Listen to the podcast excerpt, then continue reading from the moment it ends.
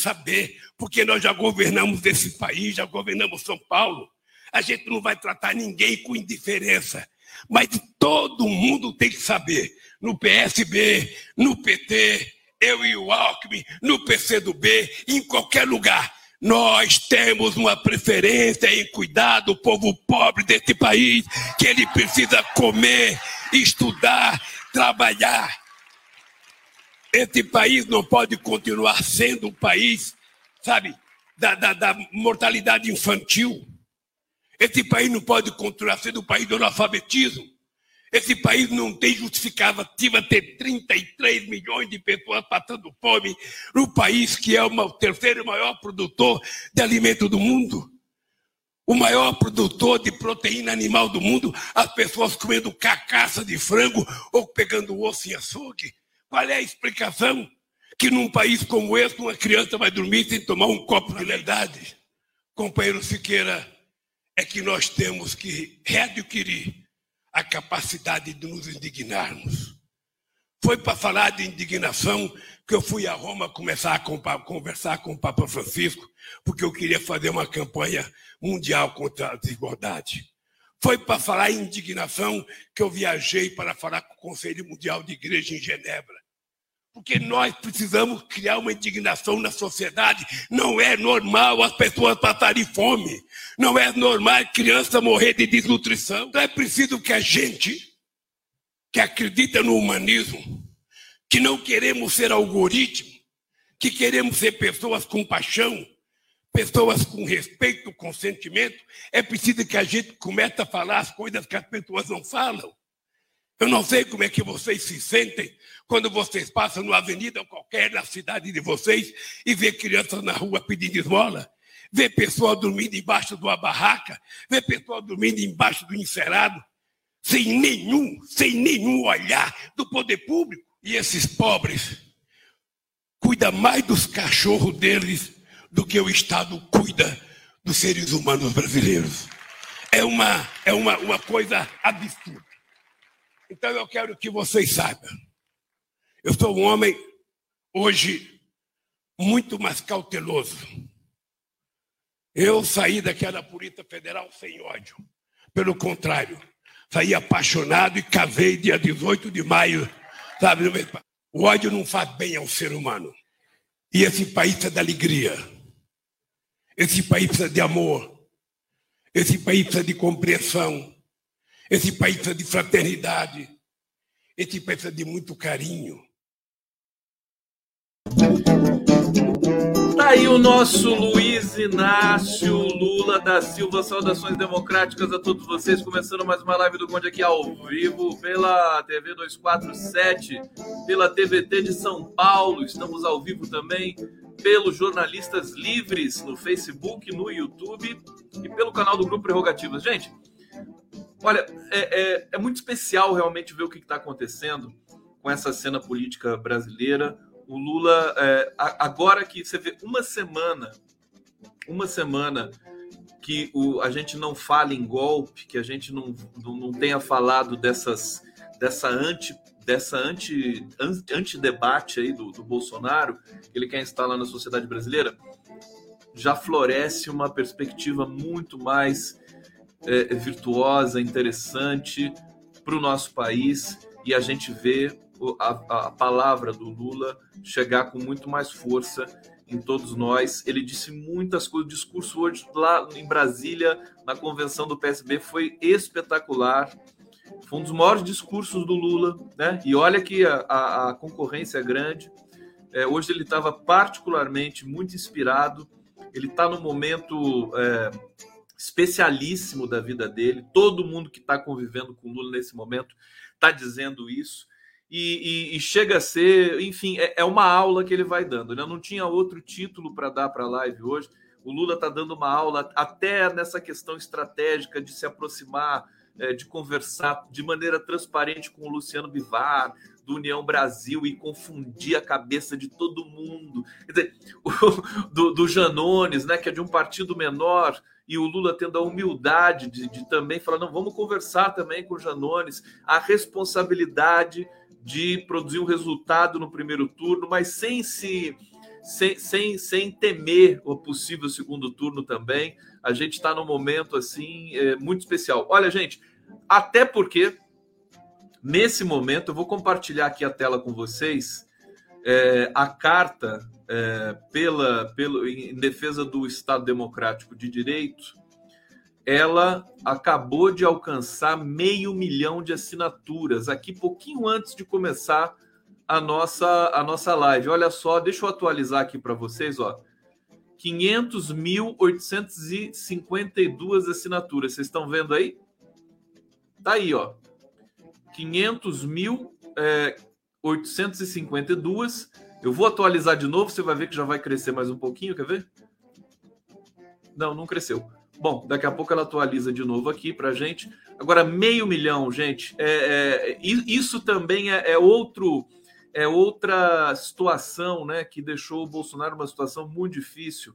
Essa carta aí, que é que foi concebida pelo Celso Campilongo, o, o diretor do, da Faculdade de Direito da USP, e foi abraçada pelo Prerrogativas. Marco Aurélio aqui está vibrando é, com esse meio milhão de assinaturas. Deixa eu colocar na tela aqui para vocês que querem assinar essa carta.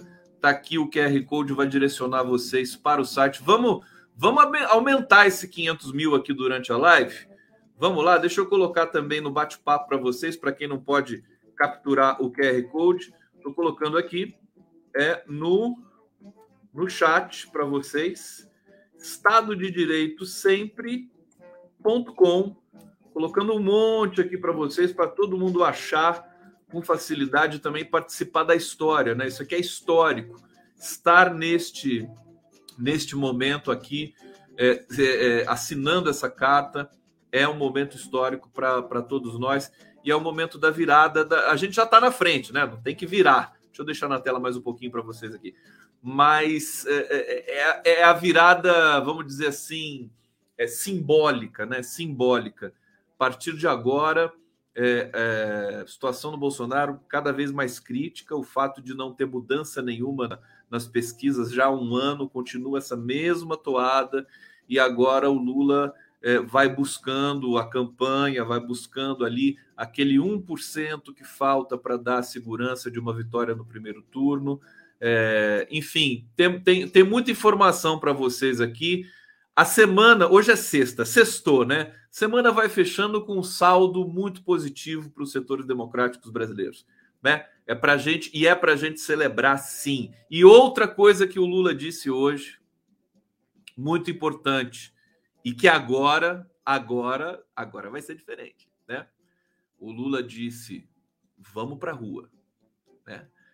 Chamou as pessoas. O Lula não tinha feito isso até agora por responsabilidade, é, porque não queria violência, né? Sabe que a esquerda vai ser provocada na rua e tudo mais, mas agora ele sentiu, ele sentiu que é o momento de chamar as pessoas para a rua.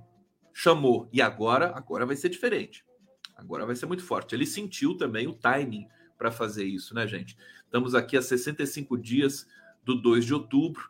Vamos entrar em agosto daqui a pouco.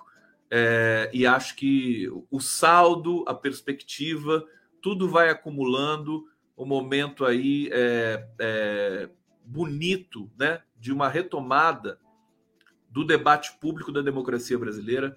Vamos a fundo nesse debate. Deixa eu saudar vocês aqui no bate-papo da live do Conde. É isso!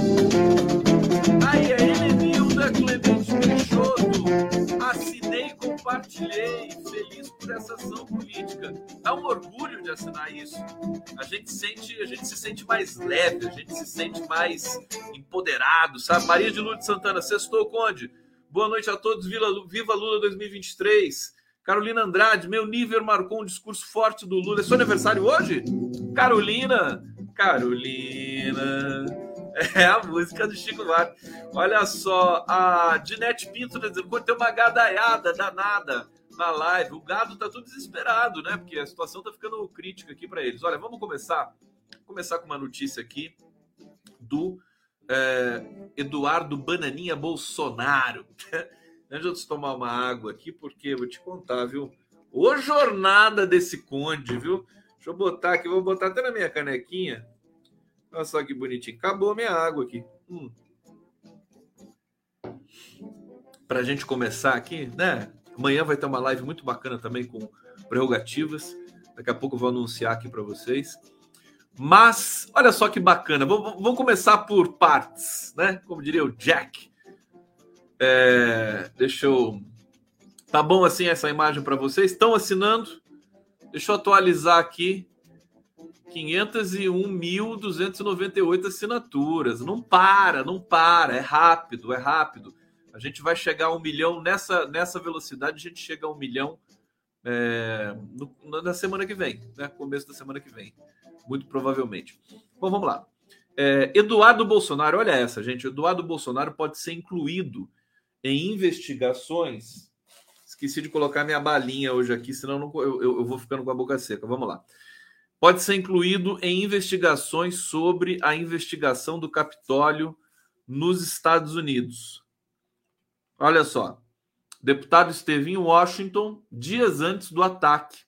Comitê quer apurar ligações internacionais da extrema-direita americana, estadunidense. Incrível, incrível como todo jornalista na, na, na, grande mídia fala americano, americano, americano. Vocês aqui do, do chat, vocês do coletivo, já me ensinaram. Não é americano que fala, é estadunidense. Meu Deus, será que não tem um guia de redação para esse povo?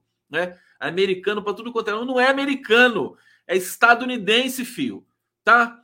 Olha, o deputado estadunidense Jamie Raskin afirmou representantes de entidades da sociedade civil brasileira que planeja citar o Brasil nas investigações feitas pelo Comitê Especial da Câmara dos Estados Unidos, que investiga a invasão do Capitólio.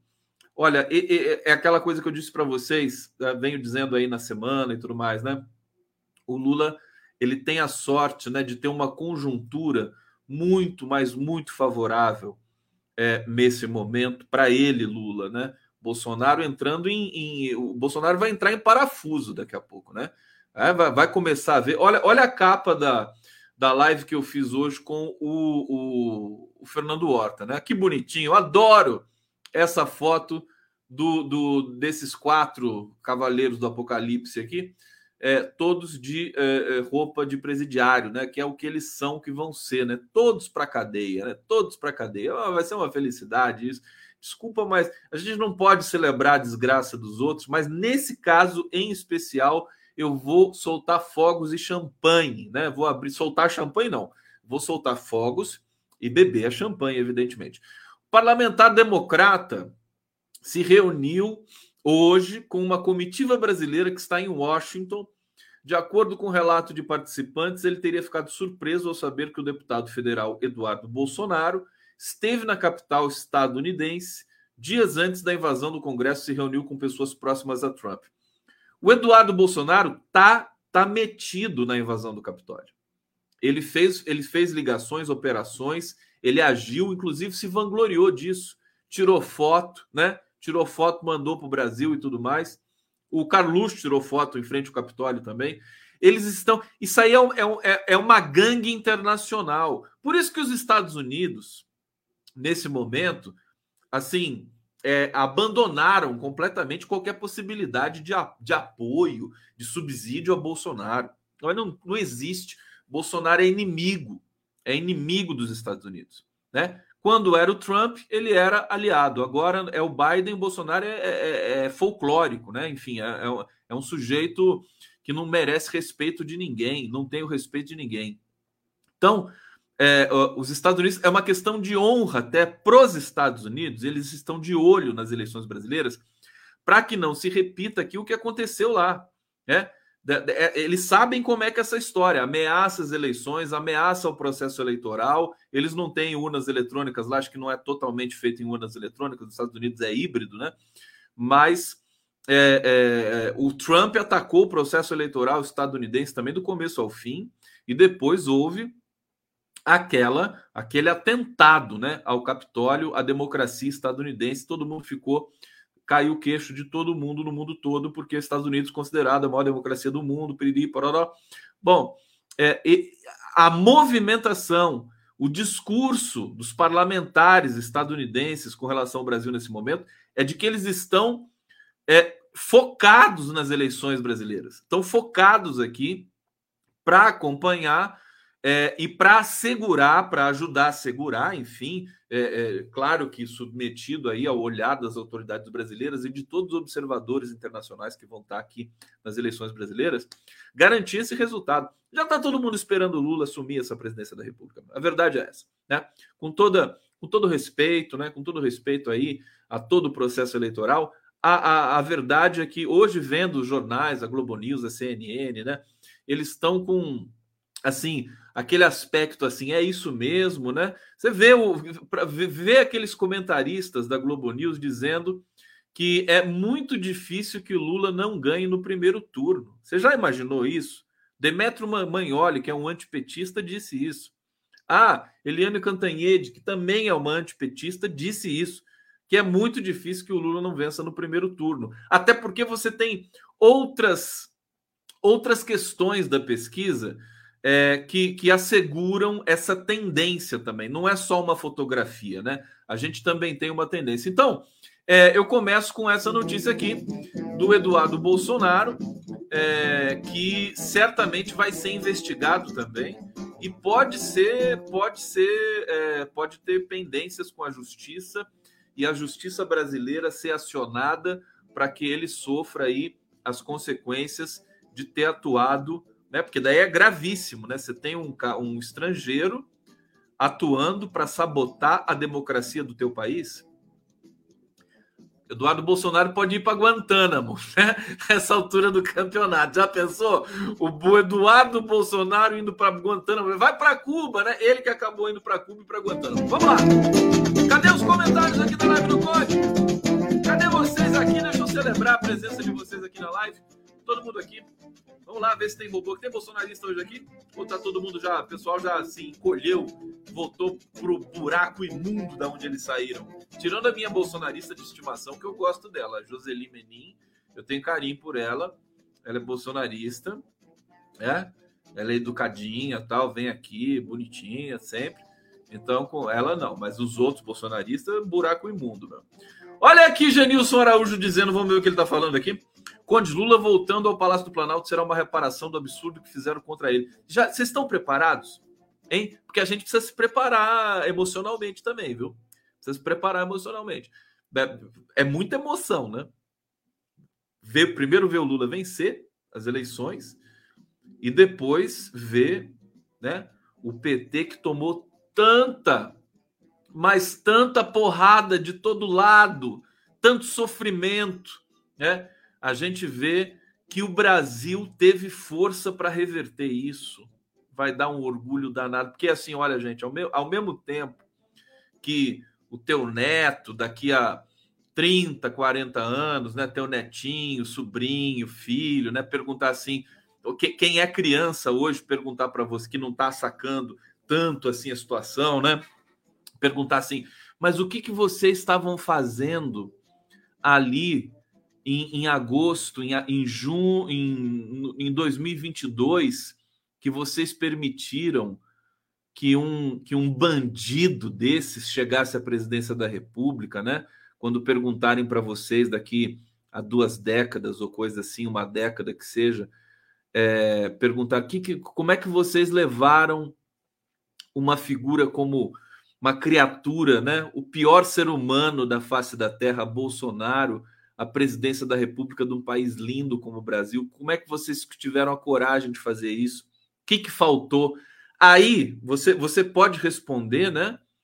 Enfim, lamentar, demonstrar perplexidade, falar do papel é, canalha dos nossos meios de comunicação, falar da infiltração de é, é, agentes é, é, estrangeiros no Brasil é, da, da sabotagem para que eles tivessem. Você vê que tudo era Petrobras, né? Eles conseguiram tudo da Petrobras ali depois do golpe contra Dilma Rousseff.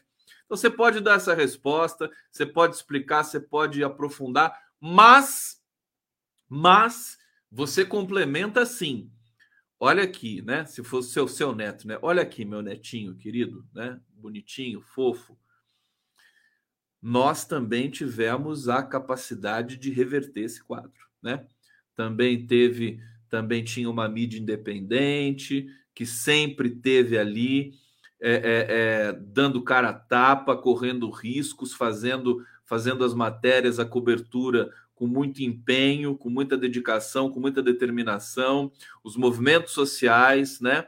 Todos, todos foram no crescendo até que é, é, Lula foi, né? Saiu da prisão política, voltou forte, começou a liderar as eleições e também é para se ter orgulho do povo brasileiro de ter superado o Bolsonaro. Então, veja, eu, eu vejo a gente ficando mais forte, né? Porque se, é, se a gente deixou uma figura como Bolsonaro é, estragar, né, matar tanta gente pela negligência, incompetência, má fé e má intenção, a gente também vai ter, como país, como sociedade, nós vamos poder dizer, nós também tiramos Bolsonaro do horizonte, também levamos Bolsonaro para a cadeia.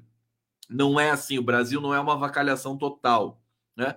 Nós estamos conseguindo. Nós tivemos o impacto dos disparos em massa, das fake news, mas aprendemos a lidar com isso, fizemos uma vacina, o TSE acordou, povo brasileiro, né, passou por muitas privações, está passando ainda nesse momento e passa muito por privações nesse momento, mas a gente reverteu, vai ser um orgulho para nós brasileiros, né? devolver Bolsonaro para o esgoto da onde ele saiu, né? E trazer Lula de volta para o lugar onde ele sempre mereceu estar e deveria estar já em 2018 que é na presidência da República, com todo o amor que ele tem pelo povo brasileiro. Enfim, vai ser motivo, vai ser uma catarse, vai ser uma coisa muito bonita. E eu estou aqui celebrando isso com vocês. Evidentemente, vamos ter o cuidado de conduzir esse processo, mas é, agora é irreversível. Estamos de posse desse cuidado. Estamos de posse desse cuidado. E o Lula pode se dar até ao luxo de fazer a articulação política mais impressionante da história desse país. Imagina né? Eu vou ler para vocês aqui os bastidores da articulação com Antônio Bivar, mas com André Janones. Você vê, você vê o, os, os, redatores, jornalistas das, dos veículos tradicionais pasmos, né? Com o desempenho do Lula. Quem, quem diria, né? Um desempenho dessa magnitude, dessa intensidade. União Brasil, gente, é um dos maiores partidos. Ele é, ele é a, a fusão do DEM com o PSL, né? Eu até brincava aqui que era Cures Credo com Deus me livre, né? Mas enfim, o mundo dá voltas e capota, né? E capota também. É, é, e aí a gente tem essa possibilidade de união. O Antônio Bivar já retirou a sua candidatura a presidente. Isso ele já fez. Agora falta, mas acho que nem falta mais, porque ele, o, o Luciano Bivar quer muito ficar do lado de Lula nesse momento. Quem não quer ficar do lado de Lula é quase que uma garantia de eleição, sobretudo no Nordeste, que é o estado do Luciano Bivar, e ele já está de olho, e houve uma tratativa nesse sentido, na presidência da Câmara. Você vê, o Lula é o cara que pode conversar com todos os setores da sociedade brasileira, porque ele faz isso de maneira transparente, né? E de maneira muito, muito inteligente. Isso é, é enfim, é talvez a militância eu nem sei se a militância mais, é, é, digamos, é, conservadora do PT, né? Se é que se pode dizer assim, a militância mais, mais radical do PT, se eles se eles já não entenderam essa movimentação do Lula, né? O Alckmin já está aí faz tempo, né? A importância estratégica do Alckmin, aquela fala, né? Que sempre sempre é é, é, digamos, é, controlada, né? Isso para seduzir, para trazer para perto o eleitor mais conservador, que o Lula precisa, o PT precisa desses eleitores também, porque o Brasil é uma democracia assim que funciona. Então, é uma aula que o Lula está fazendo no Brasil nesse momento. As coisas vão se resolvendo. No Rio Grande do Sul, o Edgar Preto, candidato do PT, é candidato a governador. O vice é Pedro Ruas, o cara fantástico do PSOL é, as coisas no Rio Grande do Sul vão, vão transcorrer também, vai ser emocionante o que vai acontecer lá. Você que está assistindo a live aí do Rio Grande do Sul, Fala para a gente aqui o que está rolando aí no Rio Grande do Sul para a gente, tá? É, no Rio de Janeiro as coisas também estão começando a se é, é, a tomar um desenlace, né? É, é, a gente sabe que o PSB comunicou o Molon que ele não será candidato ao Senado, não é nenhuma decisão do Molon, é uma decisão do PSB, e vamos ver os desdobramentos disso, pode ter até judicialização no PSB do Rio de Janeiro. Mas veja, o Lula o, o Lula está pedindo o cumprimento do acordo, e se você não quiser cumprir o acordo, fica à vontade, mas eu também vou para outro lugar. Né? Então, é uma aula de política. nós estamos tendo o privilégio de testemunhar essa movimentação de Luiz Inácio Lula da Silva nesse momento para a gente defenestrar pior inimigo que o Brasil já teve na história, que é Jair Bolsonaro. Vamos lá. Tem superchat aqui. Vamos ver se eu consigo colocar na tela. Dorival Bispo, Lulaço, presidente do primeiro turno. Imagina os lulaços que vão começar a aparecer agora pelo Brasil. Lula disse também o seguinte: tem o pessoal da segurança falando para ele: ah, tem que fazer evento em lugar fechado, cara de segurança, né? O Lula tem o nível máximo de segurança da Polícia Federal, porque é o, é o favorito, né? E o adversário dele é o maior bandido que, que o Brasil já viu. Gente assassina, perigosa, que incita a população. Então, a Polícia Federal colocou um nível máximo de risco é, nas ações públicas de Luiz Inácio Lula da Silva. Agora, você acha que o Lula se intimida com isso? Sabe o que ele falou hoje? Hoje, a partir de agora, serão eventos em lugares abertos. Todos eles. Não tenham medo. Né? Vai ser lugares abertos. Lula está chamando as pessoas para a rua. Agora chegou o momento, hein? O Lula ficou, foi preso, né? é, saiu da prisão, é, continuou sendo perseguido, né? Continua, o Lofer continua aí meio difuso também é, é, é, em cima da, dessa classe política brasileira, mas e ele nunca ele nunca fez como o Bolsonaro de maneira covarde de chamar a população para a rua para defender a ele próprio.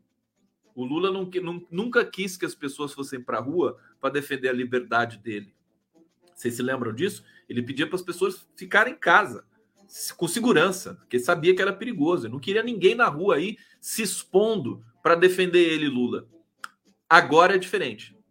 Agora é para é, cuidar desse país. Então, aguardem, porque agora o Brasil vai ter aquela primavera. Aliás, até o tempo da primavera está chegando, né? A gente está no inverno, daqui a pouco é primavera, né? A gente vai ter essa tomada das ruas. Aguardem os movimentos sociais, as centrais sindicais, essa carta, né? Essa carta vai ser lida no dia 11 de agosto no Lago São Francisco, num evento é, é, gigantesco, né? Com a presença de muita gente. Então chegou o momento da gente realmente tomar o protagonismo de todo esse processo. Olha, é aquela coisa, faz faz uma semana, dez dias que a gente não fala mais em golpe. Não, não tem mais, vocês percebem isso? Saiu, saiu do radar o golpe. Por que, que saiu do radar? Porque o Bolsonaro ficou completamente isolado nisso. Outra coisa hoje, gente, não sei se vocês viram isso. O Lula falando das Forças Armadas que capacidade, que aula, né?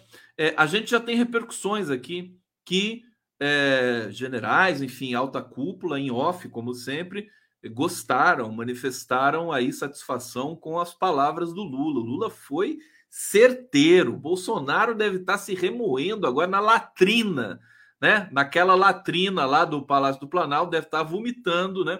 Porque, olha, não queria estar na pele do Bolsonaro nesse momento verdade seja dita. Olha, mais um super chat aqui. Deixa eu celebrar aqui. Obrigado, Botafogo AF. Mandando super. Cadê os meus comentários coloridos aqui da live do Code? Cadê meu coraçãozinho? Olívio Senador tá dizendo aqui o Telmo Freitas. Daqui a pouco tem vinheta aqui. Deixa eu ver o que vocês estão falando e trazer mais mais mensagens do bate-papo sempre tão importante aqui para nosso debate, para nossa para a nossa calibragem do discurso, né? Tão importante ler o que vocês estão escrevendo aqui. Bom, vou esperar chegar mais coisa, tem muita coisa, mas vou esperar. Chegou mais um superchat aqui. Demarquesa. As festas lulinas vão tomar as ruas com Dão. Olha que linda a Demarquesa. Deixa eu aumentar a foto dela para todo mundo poder ver aqui. É, é, uma foto. Acho que. Será que é, de, é sua mesmo, Demarquesa? É uma senhora com gatinho um gatinho, que belezinha. Deixa eu voltar aqui para o nosso bate-papo. Tá chegando mais, mais e mais e mais e mais. Superchats. Aí, Atush, beleza? Tá vendo? Fez um bom negócio me, me contratar de novo. Sérgio Ornelas. Conde, nesse sábado acontece o primeiro festival de inverno do Cordão Pixinguinha de Avaré, São Paulo, capitaneado pelo jurista Rafael Valim. Olha só que bacana, progressistas ilustres virão. Venha com o Nacif, vai rolar muito chorinho. Que coisa linda, Ornelas. Não sabia, não sabia que o Rafael Valim tinha essa eh, mais esse talento também. Fantástico. Ele ele ele Rafael Valim cuida da Contracorrente, né? A, a, uma, uma, das editoras mais importantes. Abraço aqui para o Valim. Precisamos trazer o Valim aqui para a gente conversar. Adorei, adorei esse convite. Vamos tentar, viu? Vou falar para o Nacif. Deixa eu ver a data aqui de novo. Deixa eu ver, já olha, tanto comentário que já correu aqui a data. Primeiro festival de inverno do Cordão Pixinguinha. Eu vou ver a data, depois eu vou procurar a data por aí. Obrigado, gente. Olha só, mais uma notícia para vocês e mais uma especificação aí da pesquisa Datafolha. Depois dessa notícia eu chamo a vinheta para a gente se divertir aqui também. Olha só, isso aqui, isso aqui também é extremamente emblemático, simbólico, né? 73%. Alô, bolsonaristas, seus imundos que estão aqui na minha live. Olha só isso aqui. 73% dizem que há corrupção no governo Bolsonaro. Tá? Só isso, né?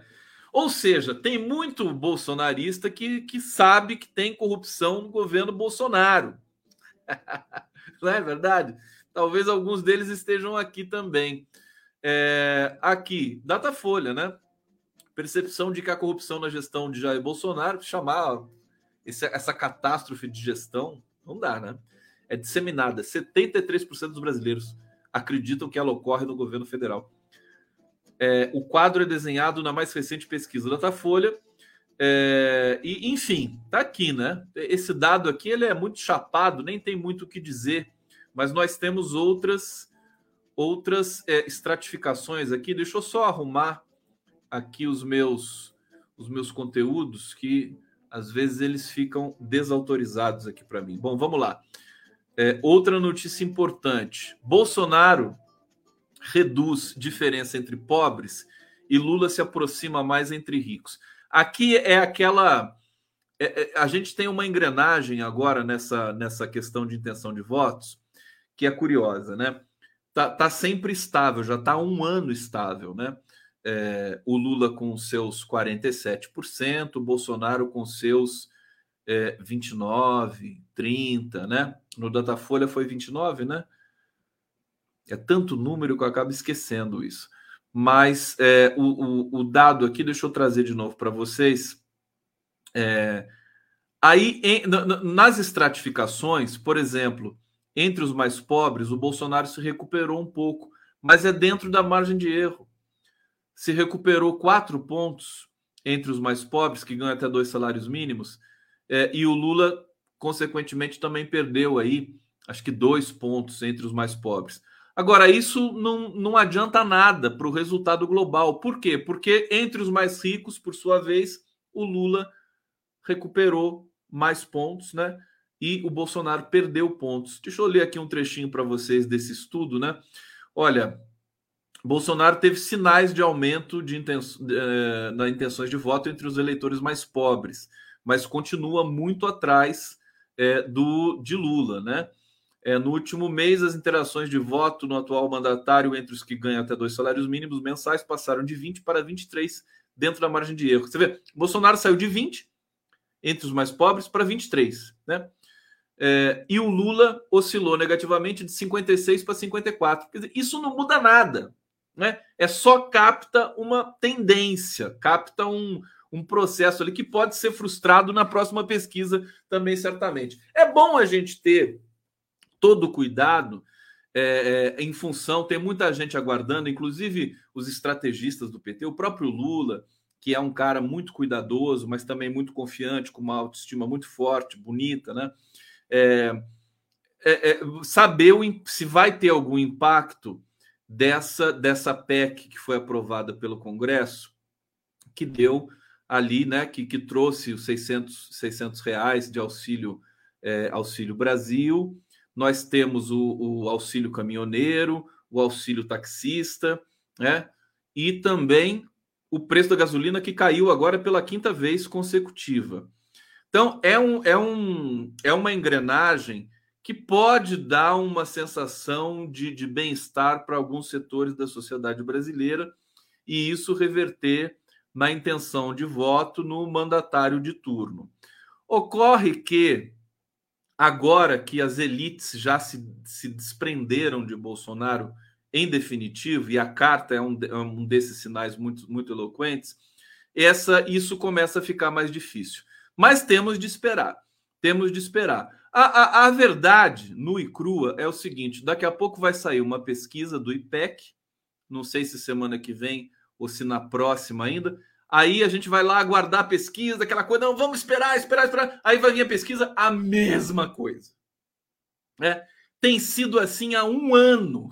Há um ano tem sido assim. Então, é, a, a, toda essa toda essa TPM, né, tensão é, pré TPP, né? Tensão pré-pesquisa, ela vai se diluir agora porque a gente já sabe o que vai acontecer, né? Vai vir essa mesma essa mesma questão aqui. O Geraldo Caçapava está dizendo aqui, o Rise já foi para o esgoto no sul? É, não sei, né? Precisa ver, precisa ver. Se não foi, tem que mandar. É, aqui, é, então a gente tem a diferença entre eles passou de, de, de entre os mais pobres de 36 pontos para 31. Lula muito na frente, tá certo? É, aqui, mais uma notícia importante, né? Importante para gente.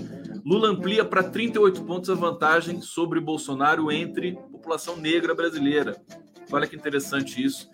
É, passou de 32 pontos para 38, subiu 6 pontos. Também, também é algo que não faz muita diferença. É ver, o cara cresce, Bolsonaro cresce num segmento, o Lula cai naquele segmento, mas aí o Lula cresce no segmento, o Bolsonaro cai no segmento, e no resultado geral continua a mesma coisa. O, o, o, universo eleitoral brasileiro é muito amplo e muito heterogêneo. Tá certo? Então, para você ter mudança né, de impacto aqui, do cara, por exemplo, subir cinco pontos, é coisa. No passado recente acontecia, agora não está acontecendo mais. Isso mostra a, a, acho que é a consciência política do povo brasileiro, né? a, a a, consistência do voto né, nesse momento. A gente lamenta pelos eleitores de Bolsonaro, mas a gente sabe que é um fenômeno que é um problema de saúde pública. O Bolsonaro é um problema de saúde pública, né? Tem, tem a ver com saúde mental. Né? Claro que tem a ver com pressupostos morais, valores morais, éticos e tudo mais, é, mas, mas é um problema de saúde pública, porque é, é uma questão de convencimento, é, é, de pressão, né? A gente vê que todo bolsonarista é violento, né? E, os bandidos, né? Que você tem, aí vai ver o cara é bolsonarista, o cara estuprou, matou 12, né? Vai ver, ah lá, a, a rede social do cara é bolsonarista, né? Então é um problema de saúde pública. É, que a gente precisa resolver. Você vê que a minha, a, a, já, já como alguém de esquerda, eu não quero matar todo mundo e botar na cadeia. Eu quero que é muita gente, né? 30% da população brasileira votando no Bolsonaro, né? Sendo que a gente sabe que apenas 10% disso, talvez menos, né? São aqueles mais fanáticos que vêm aqui ameaçar e tudo mais, né? Então, a gente vai ter que fazer alguma coisa com esse povo, né? A gente vai ter de, de, de dar um encaminhamento para todos eles, né? É, bom, aqui mais uma estratificação da notícia, avaliação do STF não, não é muito boa, né? não está boa, e isso é um recado também para os. É, é, para que a gente faça, né, continue, continue lutando por uma, por, um, por uma participação melhor da Suprema Corte Brasileira diante do povo brasileiro. Olha só, para 23% dos entrevistados, o STF tem realizado um trabalho bom ou ótimo, para 33% é ruim ou péssimo. Está aqui avaliação do STF, tem avaliação do Congresso também, importante. Congresso com rejeição de 39%, mesmo após o pacote de bondades. Agora, eu diria aqui para os é, jornalistas, tudo mais, pessoal, para todo mundo aqui, né? Esse pacote de bondades não deu tempo ainda da gente dele ter o efeito, né? Ele nem chegou ainda na ponta. Então vamos aguardar mais um pouco. Só ficou no, só ficou no blá blá blá, só ficou nos anúncios para lá e para cá. O Bolsonaro vai vir com muita, com muita agressividade e violência tentando capitalizar essa, essa, é, esse, digamos, o Auxílio Brasil, né? Vai ser difícil, acho que está muito difícil para ele. Ah, tem até um meme circulando por aí que é um auxílio de 613, né? 600 reais para o bolso e 13 nas urnas, né? Então é isso que está se falando por aí. O povo brasileiro é criativo e não gosta de ser tão domesticado desse jeito. Eu acho que a imprensa subestima demais, achando que só porque a população recebeu um auxílio, né? vai votar no candidato que nem, sequer foi ele que concebeu esse auxílio, é concebido pela esquerda. Bolsonaro não queria dar auxílio de 600 reais. O povo brasileiro sabe disso, tá? Vanessa Chamar está dizendo aqui, pergunta, garantir uma vitória do Lula no primeiro turno não seria melhor para garantir menos confusão dos fascistas? Acho que os bolsonaristas vão aprontar muito no segundo turno. Vanessa, eles vão aprontar muito no primeiro turno já também vão, já estão aprontando, né? Já estão aprontando. Então, eu, eu nesse ponto, nessa questão, eu acho o seguinte, e acho que ali o, o, o staff do Lula, os, os, estrategistas, né, a equipe, tudo mais, eles pensam assim porque eles são muito prudentes, né? Eles trabalham com a hipótese do segundo turno, certo? Se ganhar no primeiro é lucro vão lutar para ganhar no primeiro. O Lula está fazendo isso. Eu acho que daqui a pouco a gente vai ter mudanças no sentido de que o Lula vai ter mais mais adesão ainda, porque a tendência é essa, né? É impressionante o que ele está fazendo, sabe? Ele está sozinho, né? É evidente que tem os assessores, tem o pessoal, mas ele está conseguindo, né? É, é, imagina o MDB, a Simone Tebet, daqui a pouco pode, pode ocorrer também de haver um acordo ali com o MDB. Você tem o MDB é mais lulista do, do que outra coisa nesse momento. Eles estão querendo fazer um, uma aliança com o Lula. Até no PSDB, o Lula tem muita gente dentro do PSDB que quer apoiá-lo, né? Mas, ó, tem o PSDB, o MDB e o Cidadania, que tentaram caracterizar a candidatura da Simone Tebet e tudo mais. Então, eu ouvi isso de analistas da Globo News, tá certo, gente? é, o, que, o que torna tudo mais dramático, né?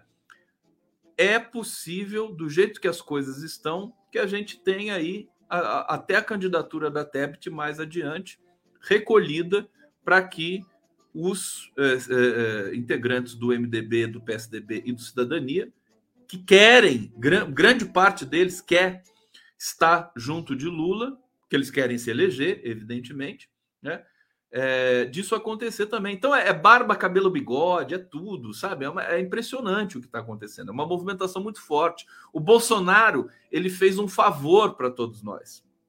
Eu vou lembrar aqui o artigo do William Vac no Estadão que diz que o Bolsonaro ele, ele, ele, ele ajudou e continua ajudando para acabar com o antipetismo no Brasil. Você sabe qual é o bolsão de antipetismo hoje no Brasil?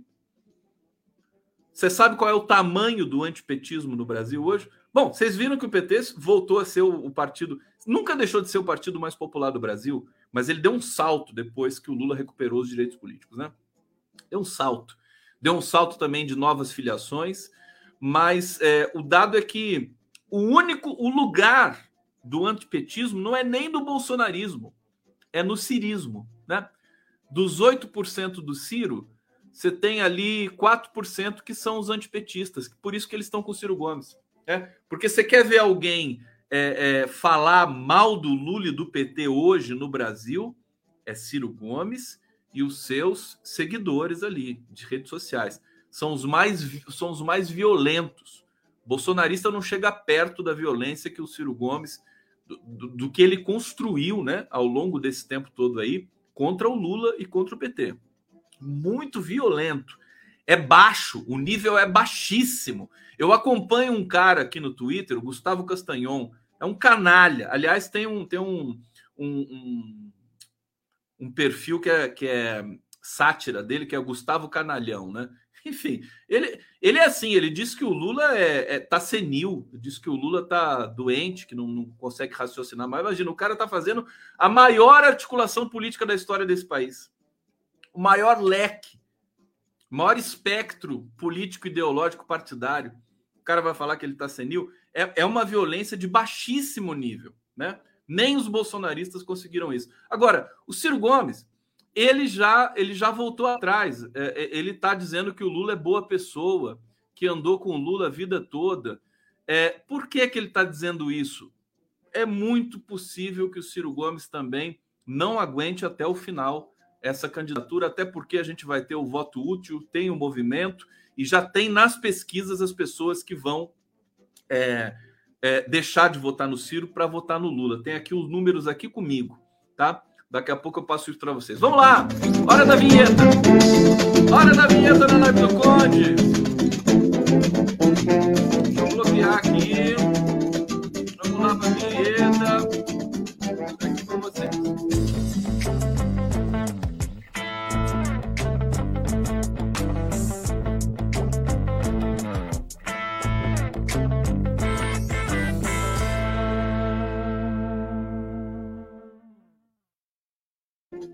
Pensam que é fácil? Pensam que é fácil? Deixa eu avançar aqui nas informações para vocês aqui na live do Conde. Sextou, sextou, falei do STF, do Congresso.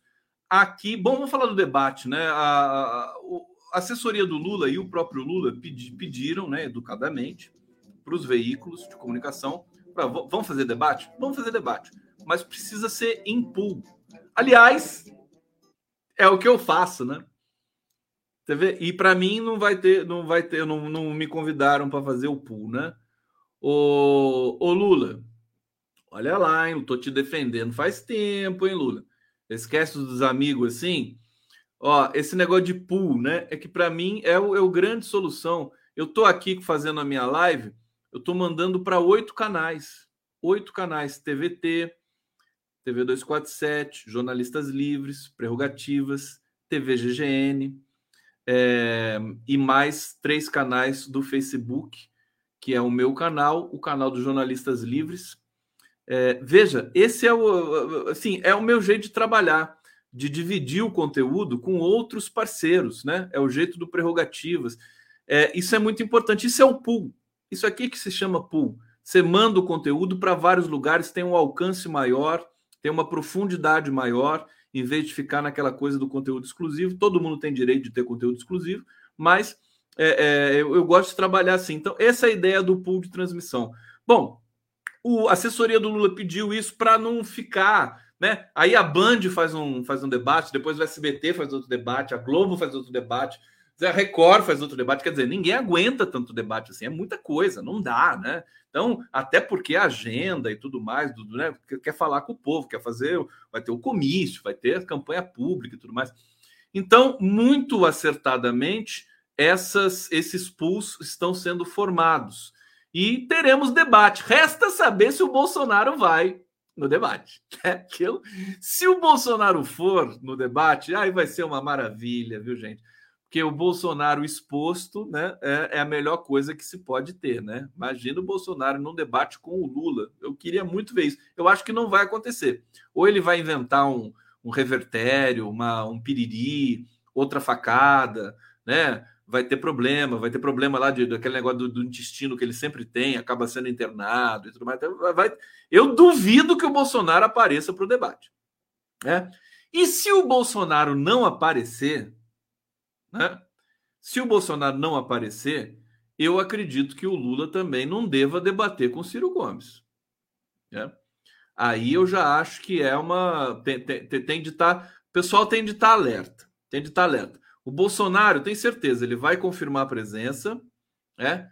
O Ciro Gomes está doente para debater, porque é a única coisa que ele tem na vida. É, e o, o Lula está ali, né, da maneira né, soberana dele, beleza. Acho que ele vai se dispor a debater, mesmo liderando as pesquisas, porque o Lula é um cara que, enfim, ele tem tanta segurança de tudo que de tudo que ele está falando, dizendo e fazendo, né? Que eu acho que ele não vai é, cancelar isso. Agora, se o Bolsonaro, na última hora, né? A ah, Bolsonaro não foi porque ficou doente. Aí eu acho que o Lula também não, não deve ir vai, vamos ter de ter muita atenção nesse processo. Mas aqui, só para vocês saberem, né? Consórcio de imprensa que inclui Folha de São Paulo vai promover debate presidencial em pool. Pool, falem comigo, pool, pool. Sabe o que o Miles Davis falaria se a gente estivesse falando aqui pool? Ele falaria cool, é que é, é parecido com pool. Também participam o UOL, G1, o Estado de São Paulo, Globo e Valor. É, o debate já está marcado para o dia 14 de setembro, né? E tem é, mais um debate que também já está marcado pela Band, que eu, eu a data agora me escapa. Bom, vamos. Deixa, deixa eu oficializar algumas informações aqui para vocês. Sextou com o Condão aqui no, na live do Conde. Deixa eu, deixa eu oficializar aqui, né? Olha só, rapidinho, para a gente rodar aqui legal. Lula diz a aliados que é hora de ir às ruas para ganhar a eleição. Aqui, abre aspas, o que o Lula falou. Nós temos de ir para a rua para mostrar que o povo brasileiro quer democracia de verdade. Nós não podemos ceder a esse fanfarrão. Aê, Lulão! Fanfarrão, momento Capitão Nascimento do Lula, né? Seu fanfarrão! Bolsonaro fanfarrão. É, Lula chamando para a rua. Hã? Chamando para agora, agora o bicho vai pegar. Tá? Anotem aí, né? Aqui, oficializando aqui aquele, aquela informação sobre o Ciro, né? Isolado, Ciro elogia Lula e sinaliza que esta eleição pode ser sua última, né? Ele diz: o Lula é boa pessoa. boa pessoa. O Ciro Gomes é muito engraçado. Olha, Ciro Gomes, quando você perder essa eleição, vai vira comentarista da Globo News ou da CNN, cara. Ou então, ou então entra, faz um bloco. Ele, ele já virou apresentador de live, né? O Ciro Gomes, né? Ou então volta, vai para o YouTube, bicho. Né? Você pode virar um Felipe Neto aí no futuro próximo, quem sabe, né? É, aqui a, a, o Janones indo conversar com o Lula, já marcaram o encontro. Janones tem 2%. É, enfim, é quase simbólico, mas o Lula está pensando já em governar, né? Aqui, Luciano Bivar desistindo da candidatura, vai declarar apoio ao Lula. A gente sabe que o Kassab também do PSD ele já declarou apoio ao Lula, não o PSD, mas o Gilberto Kassab. Então, é um abuso, né? Bolsonaro ficou só com o PL, com aqueles deputados comprados, né? Tem o Ciro Nogueira, o Arthur Lira, é só essa patotinha, não tem mais ninguém apoiando o Bolsonaro nesse país. Ninguém. Sabe? Alguns artistas sertanejos, né?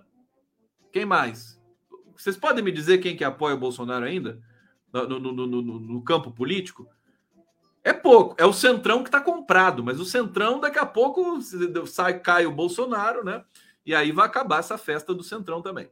Então, deixa eu avançar aqui. Olha, Lula, as Forças Armadas precisam ser tratadas com respeito, não como um objeto nas mãos do presidente. O Lula arrebentou sobre as, sobre as Forças Armadas. Eu tenho um trecho inteiro aqui, ó. Quer ver? Aqui, deixa eu falar para Foi emocionante. Eu quase chorei quando o Lula falou isso aqui. Né? Porque assim, a gente fica pensando, né? Como é que vai ser a relação com as Forças Armadas, tal, Bolsonaro, aquela coisa, aquela dúvida eterna, não sei o quê. Aí o Lula vai lá, ele fala e acaba, o assunto morre. Cê, cê, não sei se vocês sabiam, o Lula convidou o ex-carcereiro dele, lá de Curitiba, para fazer parte da segurança dele. Olha que história magnífica. Magnífico isso. É, o Lula conquista as pessoas, ele conquistou os carcereiros. Era uma coisa muito séria. Tem uma história que acho que foi o, o, o Leg, Luiz Eduardo Greenhal, que contou para mim, é, que é o seguinte: o Lula teve um dia que o carcereiro perguntou para o Lula o que, que ele queria comer, se ele queria comer alguma coisa no fim de semana, porque no fim de semana o Lula ficava sozinho é, lá na, na, naquela cela improvisada lá na, na, Polícia Federal de Curitiba, né? Chegava sexta-feira, tinha a última visita, e aí saía essa última visita, ele ficava sozinho de, de sexta até segunda de manhã, quando ele voltava a receber visita de advogados e tal. Então, sábado e domingo ficava sozinho. Então, era um momento difícil para o Lula. E os carcereiros, sabendo disso, eles também, né? Porque eles tinham criado um, um, um vínculo com o Lula, os carcereiros lá, eles tinham é, é, essa preocupação, né, de saber se ele precisava de alguma coisa e tudo mais. E aí esse carcereiro, acho que foi esse, não me lembro, é, esse que ele convidou para fazer parte da segurança, cujo nome agora também me escapa, mas isso não é tão relevante para o que eu vou contar para vocês. O Lula pediu para ele, ele perguntou, né? O que, que você quer alguma coisa? Quer comer alguma coisa nesse final de semana? E o Lula disse assim: quero comer uma rabada. Lula quis comer. Ele estava afim de comer rabada, cara. Você entendeu? Ele tá, foi perguntar, né? Foi perguntar, ele falou: tá bom, presidente, isso aí eu não posso, eu não consigo trazer isso para você e tal. Aí foi embora e tal. Aí ele foi embora, contou para a mulher dele essa história. Não era o Chastalo, era, era o outro. Esse aqui era o outro, né? É, contou essa história para a esposa dele. Sabe o que, que a esposa dele fez? A esposa dele fez uma rabada na hora, maravilhosa. E aí ele levou a rabada para o Lula no sábado. É... olha, olha que emoção, eu fico arrepiado só de lembrar disso, né? E aí é, é, levou e, e, o Lula falou assim: então vem cá, come comigo aqui. Eles comeram junto a rabada. É, é, fantástico, são, são histórias, histórias dessa prisão política desse cara tão especial que é Luiz Inácio Lula da Silva. Mas enfim, eu tava, eu disse, eu lembrei disso porque o Lula ele seduz todo mundo. Ele é um perigo, né? E ele vai tá trazendo as forças armadas de novo para a caixinha, para o quadrado. Olha só o que ele disse, ó. Nunca tive nenhum problema com nenhum comandante que escolhi. Nunca tive nenhum problema com as Forças Armadas, porque as Forças Armadas elas têm suas funções estabelecidas na Constituição. As Forças Armadas nunca perguntam para quem, por que da decisão de um presidente da República. Eles cumprem. O que nós precisamos é estabelecer uma relação de respeito. É uma relação de cada um que cada um cumpra a sua função e não ter um presidente que trata as Forças Armadas como se fosse um objeto na mão dele. Ele não é ele que não foi um bom soldado, que foi expulso do exército ainda quando era tenente. A gente precisa recuperar a normalidade desse país. Quer dizer, o Lula diz isso e aí a gente já tem a repercussão das Forças Armadas. A gente já tem aqui, ó, na sequência, declarações de Lula agradam militares da ativa. Olha só essa nota aqui Deixa eu trazer para vocês. É, alguns militares disseram ser verdadeira afirmação de que o ex-presidente trabalhou para valorizar o Exército, a Marinha e a Aeronáutica. Informação foi publicada pela coluna de Carla Araújo no portal UOL. É, fantástico. Então você já tem toda essa costura. Foi uma semana. Gente, essa semana foi muito especial. A gente obteve muitas vitórias, né? A coisa está chegando, está chegando a hora, está chegando a hora da gente realmente se, se reencontrar com o sentido, com a verdade, com, com a, a, a, vocação né, que nós temos de ser um povo feliz, de ser um povo que tem orgulho de, de, de ter a nacionalidade brasileira, né? Tudo isso foi meio perdido aí nesses últimos tempos, mas nós estamos aqui firmes e fortes e vamos, né? Vamos atravessar esse processo e vamos tirar Bolsonaro e vamos ficar mais fortes, porque daí nós vamos poder olhar no espelho e dizer assim: eu tirei, eu aguentei o golpe contra Dilma, aguentei esse desmando do, do governo Temer, esse governo canalha, golpista do Temer. Eu respeitei a eleição do Bolsonaro, né? ele foi eleito, governou, fez um estrago no país. Agora é a vez do povo brasileiro que ama o seu país se encontrar de novo com, a, com o nosso futuro, com a nossa história. Então, meus queridos, olha, foi uma semana fantástica. Quero deixar um beijo muito grande para vocês aqui. Amanhã, olha só o que, que nós vamos ter amanhã. Amanhã tem o Prerrogativas. A gente vai fazer a entrevista, vou colocar na tela aqui. Museu da Lava Jato. Vamos receber Gisele Citadino, Maite Ritz, que é uma historiadora, e o Wilson Ramos Filho, Xixo, Marco Aurélio Carvalho e eu gente vai, a gente vai anunciar, o Museu da Lava Jato vai ser, vai, vai ser inaugurado no primeiro de agosto, que eu acho que cai na segunda-feira, né? Primeiro de agosto, que é aniversário do Sérgio Moro, né? Especialmente em homenagem ao Sérgio Moro. O Museu da Lava Jato, que é, vai ser, primeiramente, um site que vai ter todas as fotos, informações, processos, né? Na íntegra, que você vai poder ler os processos os, os despachos do Moro, as, as, as escritos ali, matérias do Deltan Dallagnol, dos procuradores, vai ser um tesauros só sobre a Lava Jato, essa operação que destruiu o Brasil inteiro, né? É a razão de toda essa catástrofe que a gente está vivendo hoje aqui. Então, espero vocês amanhã, 11h30, para a gente fazer esse debate. Vai ser muito bacana, descontraído. E para falar também da, da carta, que ó, já chegou aqui 504.308 adesões, meio milhão de assinaturas, a Carta pela Democracia. Beijo para vocês, obrigado pelo carinho, pela presença. Amanhã tamo junto no, na live do Primo. Valeu!